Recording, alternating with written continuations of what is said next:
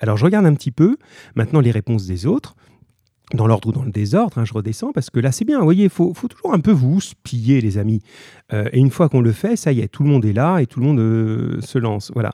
Alors Yacine, euh, tu nous dis des objets anciens. Même chose, intéressante ta réponse, mais un peu comme Anas, tu nous as donné la dénotation, c'est-à-dire le vrai sens. Qu'est-ce que c'est une vieillerie? Des vieilleries, ce sont des objets anciens.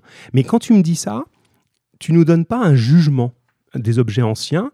Regarde, je te donne deux exemples. Euh, euh, la pyramide de Khéops en Égypte, c'est un objet ancien. Bon. Euh, tes vieilles chaussettes d'il y a trois ans qui traînent derrière ton lit, c'est aussi un objet ancien. Je blague, hein, j'imagine que tu n'as pas des vieilles chaussettes qui traînent derrière, hein, c'est une blague. Mais dans ces deux cas, la première, c'est un objet ancien qu'on admire, et dans l'autre cas, c'est un objet ancien dont on ne veut pas. D'accord? Je continue. Euh. Alors, tu nous dis, ça, ça évoque le passé, c'est bien, et tu nous dis que ça a une connotation négative. Donc c'est un mot qui est déjà beaucoup plus approprié et c'est bien. Mehdi l'avait aussi, ça fait penser très bien, Mehdi, à des objets inutiles, parfait, et tu nous parles de quelque chose de négatif, ça c'est bien. Hop là, mais dites donc, vous me lâchez plus là aujourd'hui, c'est très très bien les amis. Alors, euh, Yacine qui répond en direct, c'est pas vraiment un objet, la pyramide, ça représente quelque chose. Bien, Yacine, voilà ce que je veux. C'est euh, des, voilà qu'à un moment tu dises pas, il m'a dit un truc, je me tais. il m'a dit un truc et moi je suis pas tout à fait d'accord. Alors je vais dire, ben non monsieur, moi je pense pas exactement ça. Ça c'est une vraie attitude mature justement devant la réflexion. Alors euh, et puis, je suis assez d'accord avec toi. J'ai peut-être parlé un peu vite. Un objet, la pyramide n'est pas vraiment un objet, ça représente quelque chose, puisqu'effectivement, c'est plus un monument. Donc, peut-être que ma comparaison, ben, c'est bien. Tu vois, tu m'as, démonté ma comparaison qui était un petit peu exagérée, euh, et dans le sens où ben, mon exemple de chaussettes, c'était un objet utilitaire et si elles ont trois ans, ben, elles ne vont plus, elles sont trouées, elles ne nous servent à rien. Alors que l'objet pyramide a un sens même peut-être religieux, on ne sait pas trop à l'époque, enfin c'est un tombeau, mais on ne sait pas trop jusqu'où ça allait. L'ami Mohamed, un objet en fin de vie, c'est vrai, Vieillerie a l'idée de mort derrière ça, c'est juste, donc c'est négatif. Bintou nous dit ce sont des choses anciennes, des objets inutiles peut-être, oui tout à fait. Myriam, vieillerie signifie que c'est ancien, vieux et démodé. Ces mots sont ah voilà, vous étiez deux à trouver ce mot, bravo à toi et bravo à Maëlia parce que je l'ai vu passer. Vous employez le mot péjoratif essayez de l'ajouter à votre vocabulaire si ce n'est pas déjà fait. Donc très bien Myriam et très bien Maëlia que j'avais un petit peu mise à la fin parce que je ne voulais pas dire le mot tout de suite, mais tu l'as dit aussi. C'est péjoratif, on pense à un vieil objet qui n'a aucune valeur et qu'on a oublié. Ça, vous les connaissez ces mots, mais il faut que maintenant ils deviennent un petit peu automatiques. C'est-à-dire quand vous allez écrire à la rentrée, écrivez pas ça fait que c'est pas bien, ça fait que c'est mauvais, que c'est laid ou que c'est moche, c'est encore pire. Dites, c'est péjoratif. Ça donne un jugement négatif, c'est juste. Et le contraire, mélioratif, quand on veut montrer. Alors, il y a des gens qui continuent et c'est bien. Euh, alors, attends, parce que faut que j'en mette à jour. Voilà mon fil de discussion. Voilà. Alors, ça bug, me dit Faiza. Alors, j'espère que ça bug pas chez tout le monde. Myriam, ça fait penser à des objets qu'on laisse à cause du temps bien. Euh, là, moi, je n'ai pas l'impression que la diffusion ne soit pas bonne. Euh, enfin, en tout cas, à mon niveau, je ne peux pas faire grand-chose. Il faut peut-être vous relancer si ça, si ça bloque un peu trop. C'est la seule, euh, la seule vraie solution. Bien. Oui, j'ai l'impression aussi un petit peu que ça, que ça bug par moment pour, pour certains d'entre vous. Continuons quand même en, en, espérant que les autres nous rejoignent. Mais pendant que vous nous rejoignez, je vous lis le très court texte et justement, on va se demander si dans ce texte, le, euh, le mot vieillerie est aussi péjoratif ou pas. Donc vous vous doutez, comme vous n'êtes pas imbécile, et même loin de là, que si je vous le demande, c'est que forcément on va avoir un autre regard sur ce mot. Mais il va falloir maintenant le justifier. Allons-y. Je relis le texte en espérant que voilà, vous, ne me perdez pas en route. Apparemment, ça revient. C'est bien. Des fois, il faut un peu reconnecter. Hein. Ça dépend des connexions Wi-Fi, etc. Voilà. Bien. Allez, je vous lis ce petit bout de, de texte. L'auteur évoque la pièce où il écrit ses livres. C'est donc un écrivain. Je vis dehors le plus possible, en plein air, même l'hiver. Mais quand je reste à la maison, je vis ici, dans ce fauteuil, entouré de mes bouquins, de mes vieilleries, le voilà ce mot. de mes reliques ultra profanes, c'est-à-dire qui n'ont aucune valeur religieuse. On a ses faiblesses. Il m'arrive de les contempler, de les toucher avec plaisir. Imaginez de vieux camarades, juste cette sorte de tutoiement. Tu te rappelles? Si l'attendrissement pointait, vite un livre, de préférence un camarade encore, que l'on tutoie intérieurement. J'en ai beaucoup ici, des fidèles, presque tous riches, généreux, qui m'ont beaucoup, beaucoup donné. Voilà, donc c'est un texte de Maurice Genevoix, qui est un grand écrivain français du XXe siècle. Et voilà, donc ces vieilleries, vous avez compris, ce sont ses livres, les livres dont il est entouré. Alors vous avez un indice assez évident, il est écrivain, il nous parle de livres. Bon, il y a toutes sortes d'écrivains, on pourrait imaginer qu'il les déteste, qu'il les hait, qu'il les vomit, mais c'est quand même peu probable. Donc, la question que je vous pose maintenant, c'est évidemment dans ce texte-là, les connotations, qu'est-ce qu'elles ont de différent? Elles ne sont plus péjoratives, donc vous êtes, voilà, Maëlia est en train de répondre, les autres, allez-y. Et comment vous pouvez justifier? Qu'est-ce qui vous prouve qu'effectivement, là, le mot vieillerie, il n'est pas péjoratif, mais comme tu le dis Maëlia, mélioratif? Alors, qu'est-ce que vous avez comme argument pour ça? Dans ce texte-là Qu'est-ce qui vous montre que ces livres ne sont pas, justement, vus comme des vieilleries à jeter, mais comme au contraire quelque chose de, de bien, justement? Alors allez-y, lancez-vous. Euh, pendant que vous êtes en train de rédiger, peut-être je vous relis juste le petit extrait, pas tout, mais les passages importants. Hein. Quand je suis entouré de mes bouquins, de mes vieilleries, de mes reliques, on a ses faiblesses. Il m'arrive de les contempler, de les toucher avec plaisir. Imaginez de vieux camarades, juste cette sorte de tutoiement. Tu te rappelles? Si l'attendrissement pointait, vite, un livre, de préférence. C'est bien, Mehdi, un camarade encore. Allez, les autres, Yacine. T'es pas parti, Yacine, jouer au ballon avec euh, Sémi. Allez, viens. De préférence, un camarade encore que l'on tutoie intérieurement. Euh, j'en ai beaucoup ici, des fidèles, presque tous riches. Voilà, Bintou est là. Yacine, voilà, t'es pas parti jouer, je m'en doutais, je te titille, tu, tu m'as cassé ma, mon image avec la pyramide tout à l'heure, hein, je t'en veux maintenant. Alors, Maëlia nous dit, continuez les autres, hein, euh, dans le texte, c'est mélioratif, les livres lui rappellent des souvenirs, il les contemple et touche avec plaisir. Voilà, c'est-à-dire que vous avez des mots qui vont annuler ce côté péjoratif, puisque le mot contempler, c'est un mot qui contient l'idée d'admiration.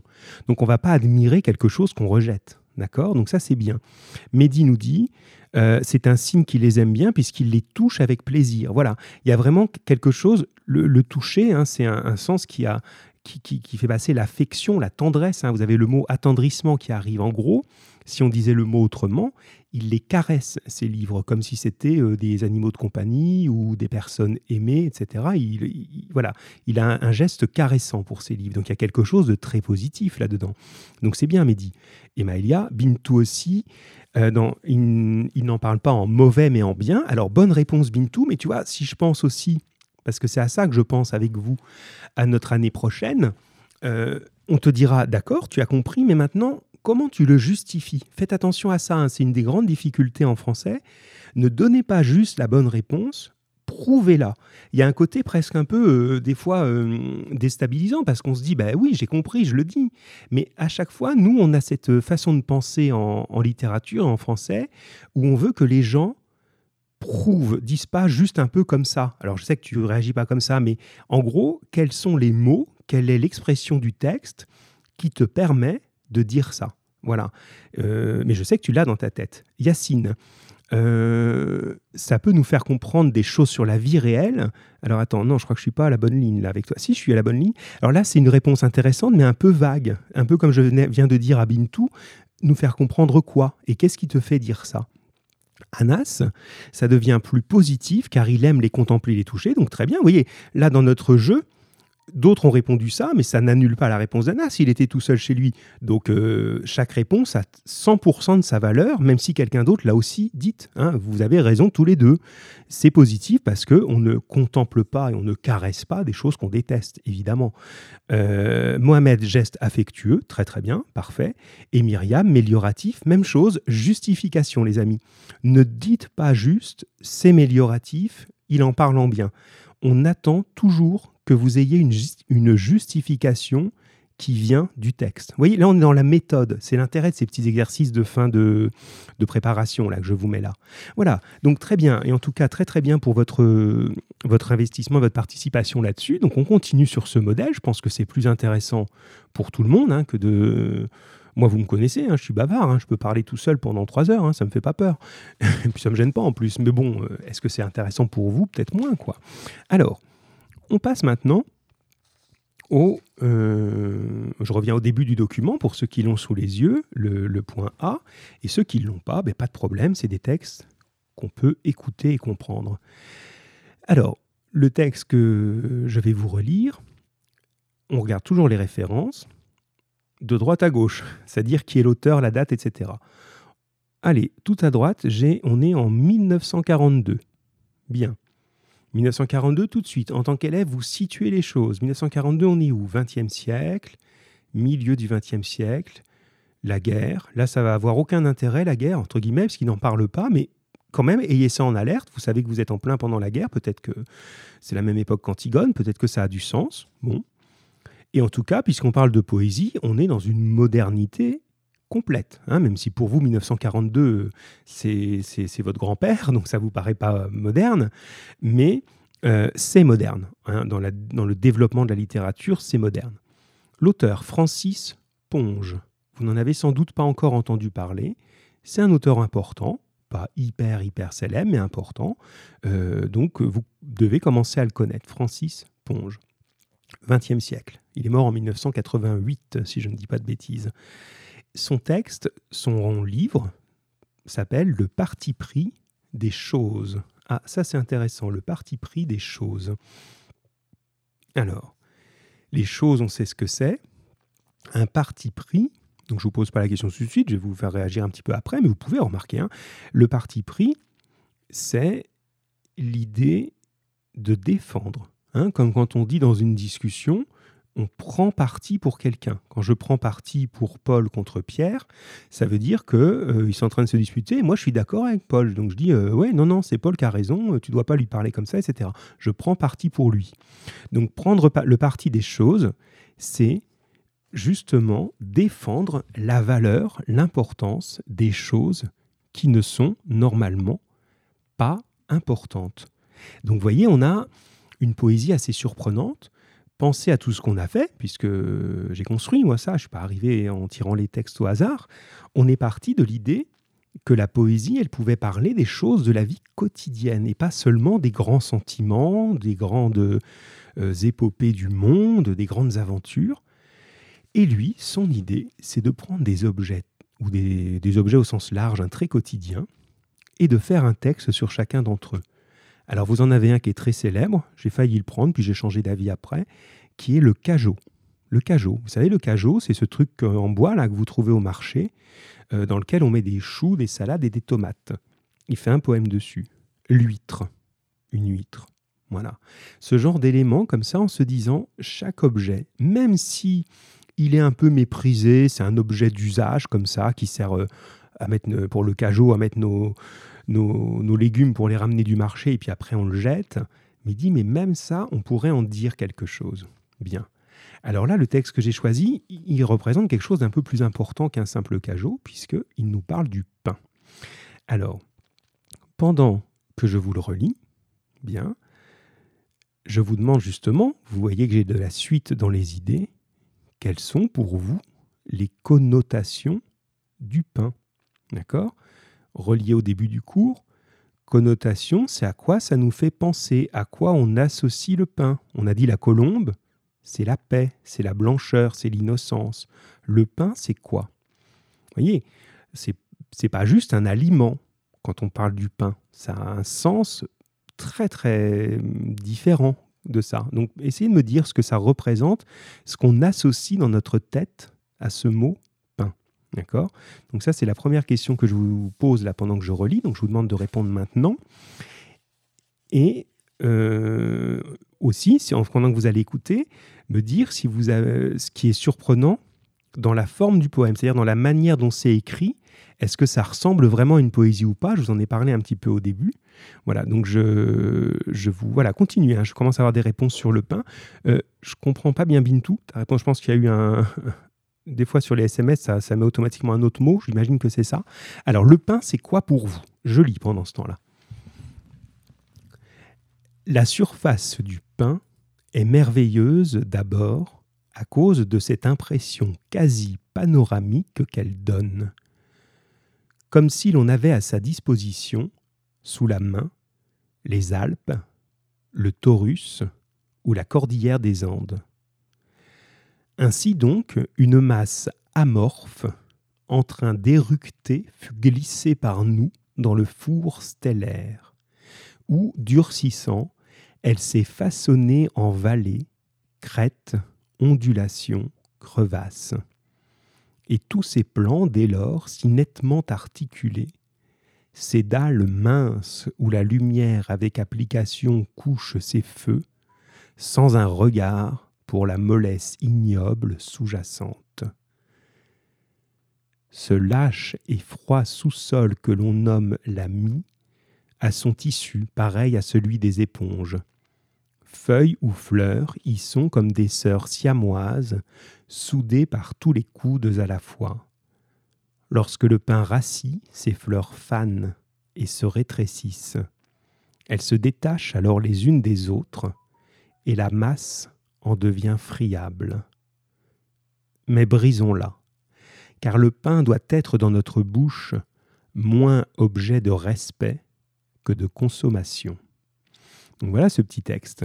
Donc vous pouvez continuer. Hein. Donc quelle est pour vous la connotation ou quelles sont les connotations du pain? À quoi vous associez le nom de cet aliment?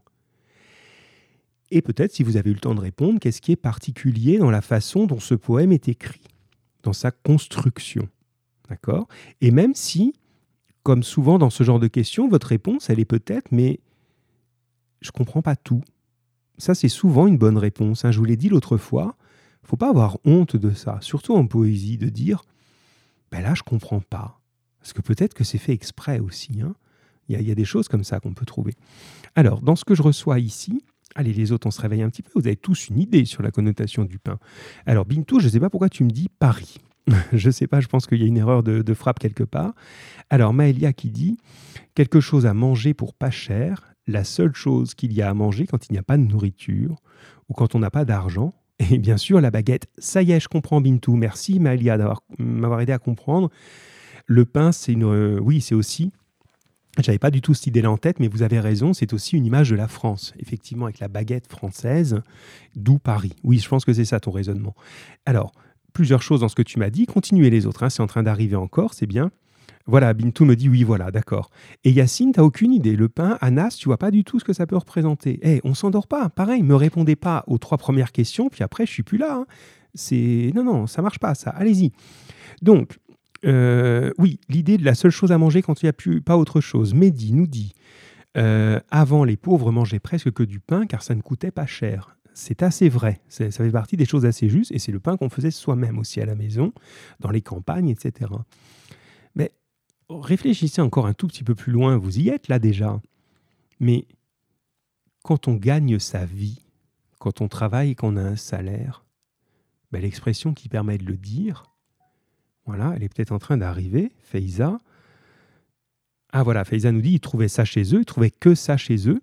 Alors c'est intéressant ce que vous me montrez. Vous voyez pourquoi j'ai besoin de vous? Parce que, parce que sinon, moi je pars tout seul dans mon délire. Hein.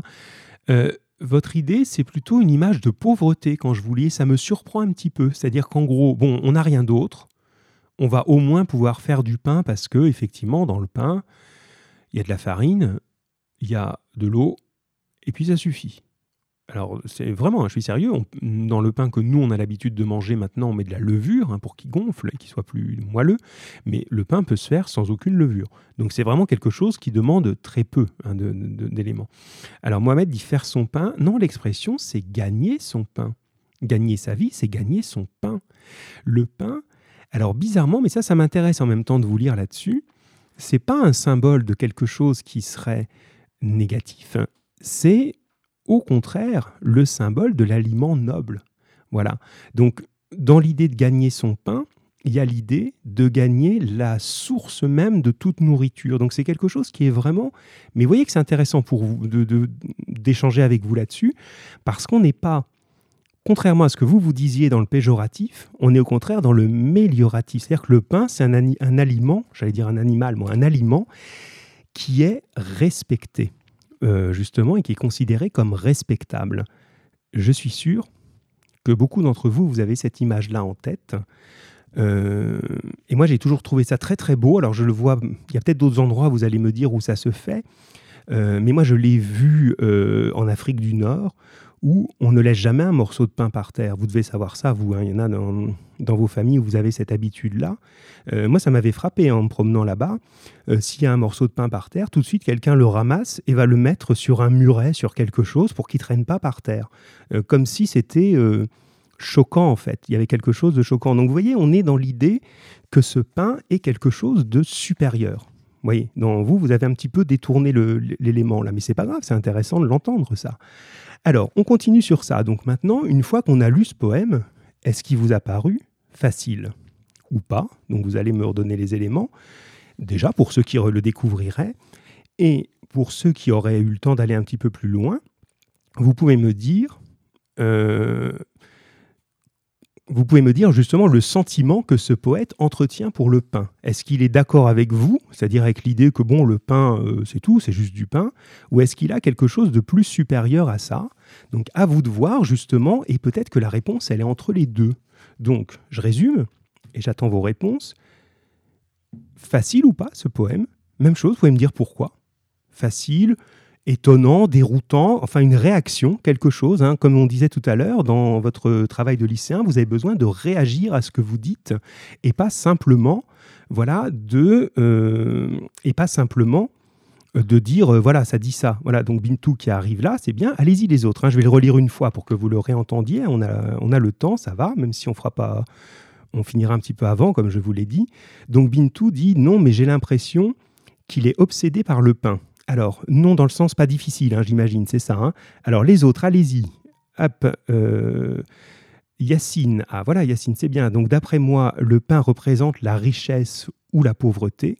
Donc, dans le texte, précise ta réponse, s'il te plaît, si c'est dans le texte, que c'est intéressant ce que tu dis, mais on est encore un peu vague. Là, essaye d'être un tout petit peu plus précis sur ce que tu racontes ici.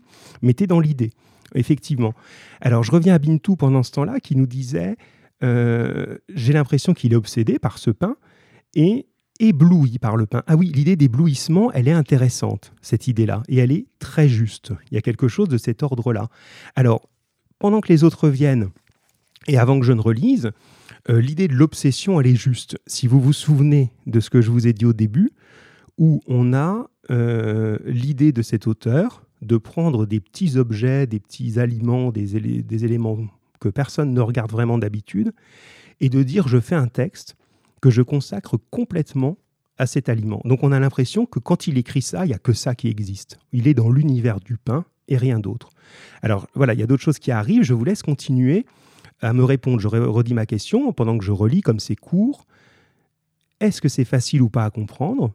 Vous pouvez aussi dire c'est facile et ça m'amuse, c'est facile et je vois pas l'intérêt, je comprends pas.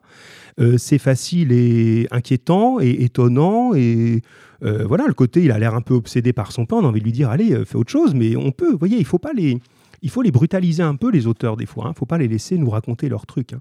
Allez, je vous le relis. Voilà pour pour y aller. Hein. Alors le pain, c'est parti.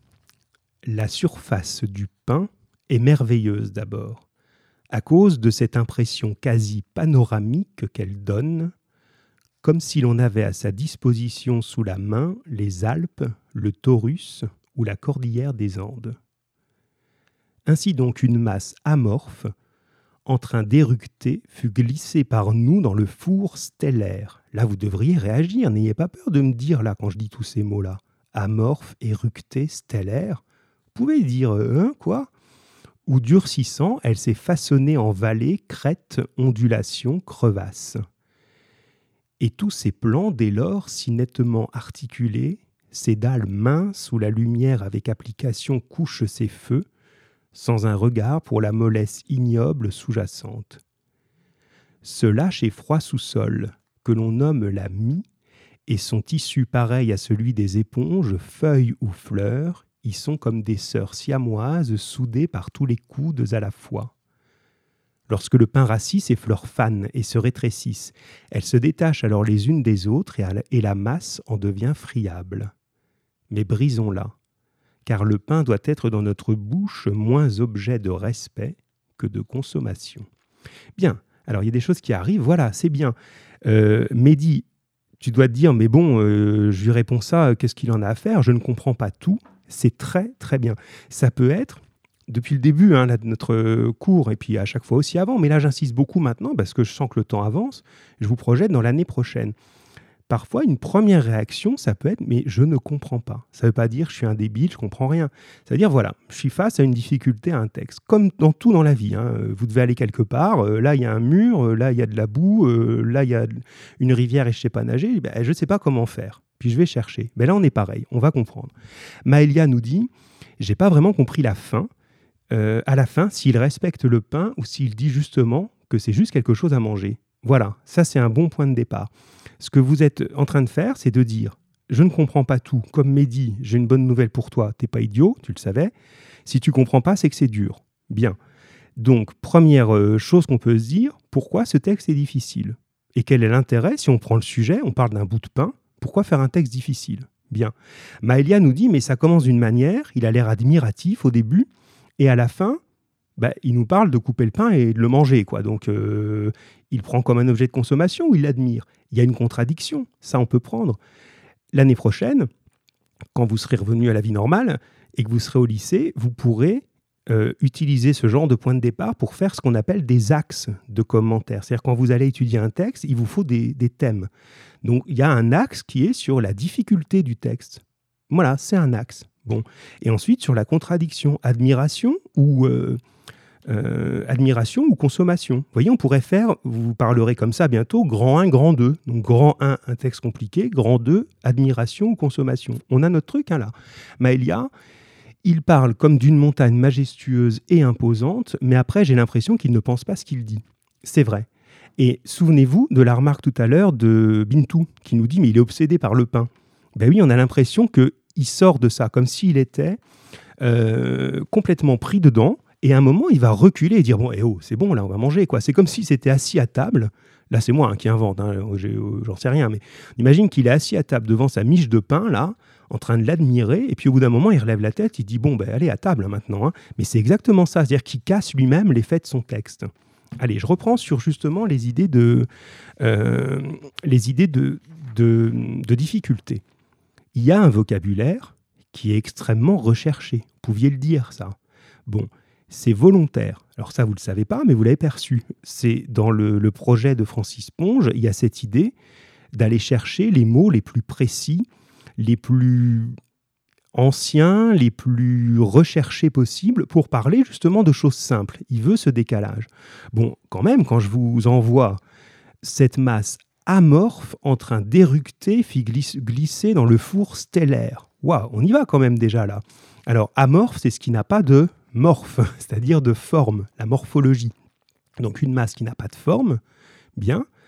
Éructé, alors ça a un sens très familier, enfin qui, revient à quelque chose de très familier, et un sens un peu différent. Éructé, c'est un mot recherché pour dire tout simplement roter. Voilà. Donc quand quelqu'un fait un ro, vous pouvez dire qu'il éructe. Voilà. Mais éructé, ça veut aussi dire euh, dans un langage un peu plus soutenu ou dans un thème un peu plus soutenu, ça veut aussi dire comme un euh, explosé en fait, comme un volcan, comme quelque chose de, qui vient de la Terre comme ça. Bon. Et stellaire, c'est ce qui a un rapport avec les étoiles, le four des étoiles. Donc si on met tout ça ensemble, et quelqu'un nous a dit tout à l'heure, je crois que c'est Maëlia, qu'on en parlait comme de montagne. Oui, c'est ça. Alors, là, clairement, il est en train de faire avec le pain l'image d'une planète, tout simplement. Si vous regardez, et c'est pour ça que l'intuition, moi j'appelle plutôt ça une intuition de, de Bintou, de, de l'obsession, elle est intéressante. C'est comme si à un moment, on est dans un système où il est sur la planète pain. Il est sur la planète pain, il est en train de l'explorer, et on va zoomer dessus. Je vous demandais, et là le temps, voilà, faut que je fasse attention parce que je dois vraiment finir un peu avant pour euh, les raisons que je vous ai dites. C'est pas grave hein, si on n'aborde pas le dernier point, hein, comme d'hab, hein, on se retrouve. Alors la question que je vous posais, oui, c'était l'ordre des paragraphes. Donc ça, euh, il y a eu des choses pas très très précises dans ce que j'ai lu, des choses un peu mieux, mais pas toujours. Bon, maintenant que vous savez que c'est une, planète, on a cette entrée-là. On y va, premier paragraphe, ben, la surface du pain. Ça y est, on a résolu notre problème. La surface du pain. On est à la surface, ce qu'on appelle la croûte. Cette surface du pain, c'est elle qui est en montagne. D'accord? Ensuite, euh, on va rentrer dedans. Et on arrive, si vous regardez le troisième paragraphe, ce lâche et froid sous-sol que l'on nomme l'ami. Là, il nous perd pas trop. Hein. On est vraiment, on a une, description là, comme si on était tout petit ou on a, je sais pas, une caméra microscopique et on est en train de rentrer, de traverser ce pain et d'aller justement en explorer tout, ce qui se, tout ce qui le compose. Voilà la, structure du texte. Vous voyez, quand on a l'impression qu'on n'y comprend rien, il faut rentrer par les, par les accroches. Voilà, la surface du pain, d'accord, d'abord, ainsi, ouais, là chez froid sous-sol, ah ben, on était à la surface, on est au sous-sol. Faites ça, vous voyez, vous entourez, et on se dit, bon, ben, pour l'instant, ça m'aide pas beaucoup, mais au moins je comprends qu'il y a une surface qui a un sous-sol. J'ai déjà des éléments. Et puis après, il y a cette, euh, cette coupure que vous avez vue. Bon, alors, si on essaye un petit peu de, voir ça et de résoudre notre problème, parce que vous avez déjà bien réagi, je vais synthétiser les questions, parce que sinon je vais vous faire répéter les mêmes choses. Le début, qui est cette admiration comme ça de, cette planète avec une espèce de, puissance qui est dedans, mais ben, bizarrement, j'aurais pu vous poser la question autrement, et je ne sais pas si je vous la pose là maintenant. On a l'impression que l'ami, il n'aime pas. il rentre vraiment dans quelque chose qui est euh, si vous prenez, c'est une des questions que je vous posais, le deuxième paragraphe, tout est chaud, tout est euh, solide, euh, fort. Et ensuite, on rentre dans le sous-sol, dans le froid, dans la mer, dans quelque chose qui est vraiment, vraiment beaucoup plus inquiétant. Donc, et ça me permet de répondre à Maëlia, puis comme ça, on va, quand même aborder la fin, ou tout juste. non, peut-être pas, il est moins 10, on va peut-être pas aborder la fin. pour répondre à Maëlia et donc à tout le monde, bien, au début, il est en admiration. Ensuite, on a l'impression qu'il entre dans un monde intérieur du pain qui est le plus fragile et qui va se détériorer. C'est ça qui fait le lien, qui te manquait, mais c'est normal, Maëlia. Regarde à la fin du troisième paragraphe, l'ami, l'élément de l'ami, les choses se détachent les unes des autres et la masse devient friable. Ça, ça veut dire le pain est en train de s'abîmer, de rassir, de sécher. Bien. Et avant ça, mais qu'est-ce qu'on fait? Brisons-la, car le pain doit être dans notre bouche, moins objet de respect que de consommation. Et très bien vu chez toi, justement, Maëlia, dans ta préparation, le brisons-la, il a le double sens que tu as vu. C'est juste. Pour les autres, c'est clair aussi, j'imagine. Brisons, ça veut dire brisons la conversation, arrêtons de parler de ça.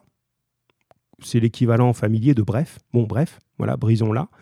Et en même temps, le pain se brise. Là aussi, hein, on a parlé tout à l'heure de la valeur du pain. Vous, vous étiez plutôt dans bon, quand on est pauvre, on n'a que ça. Et puis j'essaie de vous dire que ben non, c'est aussi l'aliment noble.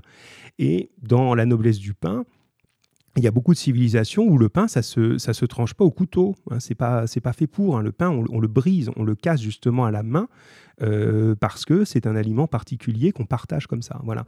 Donc il joue sur ce, ce, double sens. Bien, les amis, il est moins 10. Moi, je vais devoir voilà, euh, vous, vous quitter là dans une minute parce qu'il faut que je me rende au conseil d'administration.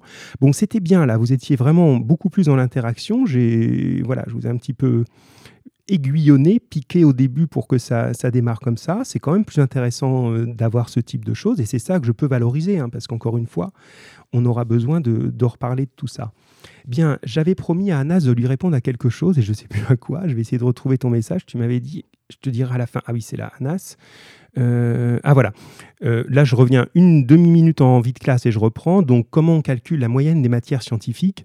Alors, c'est la seule chose dont je ne suis pas trop sûr dans le document que je vous ai envoyé parce que je n'ai pas les infos. Euh, vous savez que jusqu'ici, on tirait au sort deux matières sur trois. Hein. quand vous étiez au brevet, vous passiez par exemple SVT et techno, mais pas physique, ou physique et SVT, mais pas techno. Là, nous, on ne sait pas. On pense qu'on va prendre la moyenne des trois. On attend qu'ils nous précisent. Hein. Mais moi, je vous ai dit dans le document, imaginez que c'est les trois, mais c'est pas dur. Tu prends ta note de techno, ta note de physique, ta note de SVT, tu les additionnes et tu les divises par trois. C'est une moyenne, d'accord? Tu fais la moyenne des trois notes et c'est ta note de science. Euh, hop, je vois qu'il y a autre chose qui arrive. Est-ce que c'est sur ce sujet? Oui, Bintou. Alors, les points de compétence, c'est depuis le premier trimestre ou que le troisième? Non, c'est depuis le premier trimestre, mais ça, vous ne pouvez pas le voir. Euh, euh, vous pouvez voir des couleurs. Ben, je t'en prie, Anas, c'est bon, il n'y a pas de problème. Vous pouvez voir les couleurs, mais vous ne pouvez pas voir le chiffre que ça représente. Je vous l'ai mis dans le tableau. Honnêtement, c'est un peu idiot, je le sais, mais je n'ai pas le droit de vous le dire. Après, bon, je suis réglo, hein, il y a des règles qui s'imposent aux enseignants, je les respecte, je ne vais pas m'amuser à vous dire eh, t'attends, t'attends. Je vous ai juste dit un ordre de grandeur, souvenez-vous la dernière fois, en gros, soyez à peu près rassurés. Et puis bon, vous avez au minimum 10 points par compétence, il y en a 8. D'accord? Parce qu'il n'y a pas de zéro, ça n'existe pas. Quelqu'un qui ne sait même pas lire, qui ne sait même pas compter un et un, donc vous avez tous au moins 10. Donc vous pouvez déjà être sûr, vous avez tous 80 sur 100 dans les, sur 400 euh, dans les compétences, minimum. Et franchement, c'est bien le diable si vous avez que 80. Ça n'existe pas, je vous le dis tout de suite. Il n'y a personne dans la classe qui a 80. Ce serait, veut dire, vous savez à peine écrire, euh, à peine compter. Euh, voilà, vous tenez même pas debout. C'est quand même bizarre. Donc non, vous avez plus que ça. Euh, non, allez, soyez pas inquiets. Voilà, soyez pas inquiets et arrêtez de se ranger un peu vos calculatrices. Bon, les amis, je vous quitte là parce qu'il faut y aller. je vous dis à bientôt. En tout cas, oui, pas à lundi puisque lundi c'est férié. Euh, non, je te dirai pas combien t'as, Mohamed. Non, je ne te dirai pas, je n'ai pas le droit. Ah, tu, voilà, c'était quand même incroyable. Mais je te dirai le 9 juin, promis, après le conseil de classe, là, je pourrais te le, dire. Allez, les amis, on s'arrête là pour maintenant. Sinon, vous pouvez m'envoyer des messages ensuite et je vous répondrai euh, dans la soirée ou demain si vous en avez besoin. Voilà. Au revoir, jeunes gens, à euh, non pas lundi parce que c'est férié, mais à jeudi.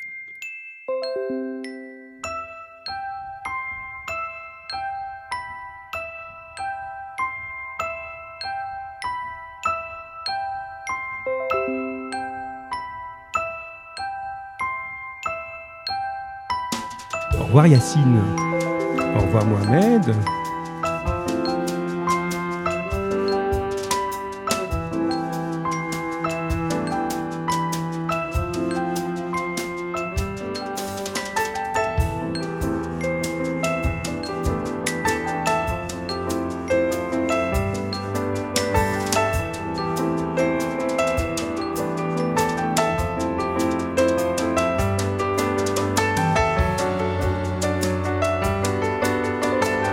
Revoir Myriam, bonne fin de journée à toi aussi, au revoir.